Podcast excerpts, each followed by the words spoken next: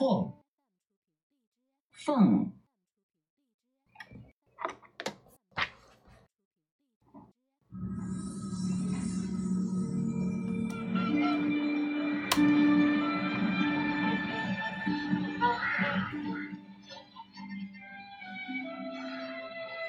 Legends say that there's a huge, beautiful bird with colorful feathers and a beautiful voice, which dances elegantly.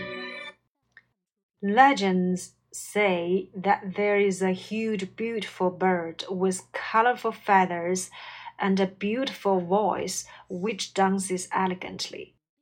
传说有一只巨大的、美丽的小鸟，呃，它有着五彩的羽毛、动人的歌声以及优雅的舞姿。Legends say that there is a huge, beautiful bird。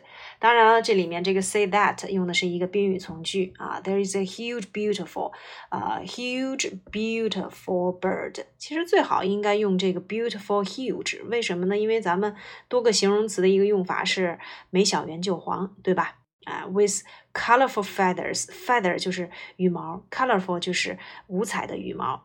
beautiful voice 啊，动人的歌声，which dances elegantly 啊，然后这个 which 呢，指代的就是我们所说的这个 beautiful bird，它呢，而且跳舞非常的怎么样？elegant。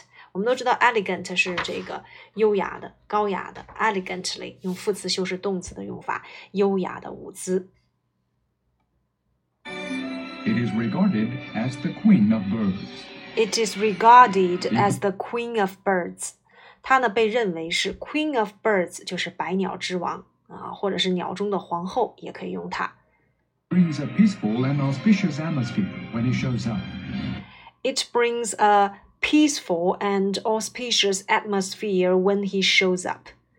When 引导时间状语从句，show up 就相当于 appear。当它出现的时候呢，呃，它能够给我们带来了 peaceful，指的是和平的、祥和的 ，and auspicious 叫做这个吉祥的，atmosphere 叫做氛围。所以连起来就是，当凤凰出现的时候，万物都会笼罩在安宁祥和的氛围当中。A peaceful and auspicious atmosphere 叫做安宁祥和的氛围。it brings a peaceful and auspicious atmosphere.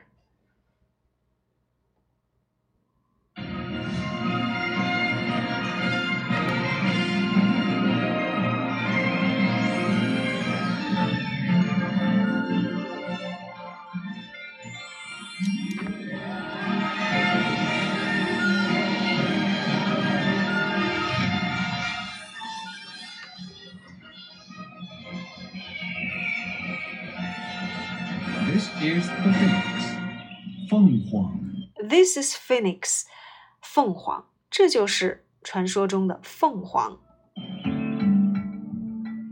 According to the records of ancient China, celebrations were held after conquering floods. According to the records of ancient China, celebrations were held after conquering floods. According to 根据 records of 呃 古代中国的这个记载啊，celebrations 庆祝 were held 被动语态被举办 after conquering conquer 就是战胜的意思 after conquering floods floods 指的是洪水，古人治理洪水后，国家呢会举行这个庆典。凤凰 danced to the music during the ceremony. 凤凰 danced to the music during the ceremony. 那么 在乐曲声中，凤凰会翩翩起舞。我们讲跳舞啊，要用 dance to the music，就是合着这个音乐，和着这个音乐去跳舞啊。Therefore, it is regarded as an auspicious bird. Therefore, it is regarded as an auspicious bird. Auspicious 就是吉祥的，因此呢，它就被认为是一种吉祥的鸟，预示着吉祥的鸟。Auspicious bird. Dragons and Fenghuang are usually mentioned together in China. Dragons and 凤凰 are usually mentioned together in China. 呃，mention 就是提及，说龙和凤啊，在中国都是同时被去提及的啊。嗯，dragons and 凤凰 are usually mentioned together in China. Dragon dragons represent masculinity.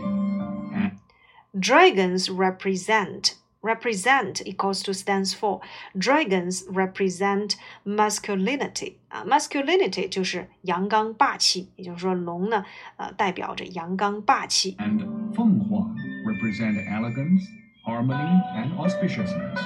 and 凤凰 represent elegance, harmony and auspiciousness。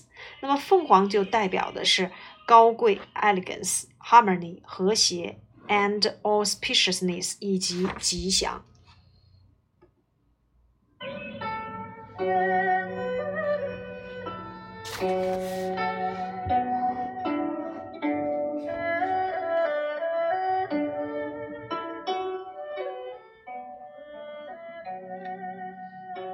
Legends of Feng Huang are passed from generation to generation. Legends of 凤凰 are passed from one generation to generation. Now, passed from generation to generation，因此有关于凤凰的传说也是代代相传的。Phoenix. Legends say that there is a huge bird with colorful feathers and a beautiful voice which dances elegantly. It is regarded as the queen of birds. It brings a peaceful and auspicious atmosphere when he shows up. This is Phoenix Feng Huang. According to the records of ancient China, celebrations were held after conquering floods. Feng Huang danced to the music during the ceremony. Therefore, it is regarded as an auspicious bird. Dragons and Feng Huang are usually mentioned together in China. Dragons represent masculinity, and Feng represent elegance, harmony, and auspiciousness. Legends of Feng are passed from generation to generation.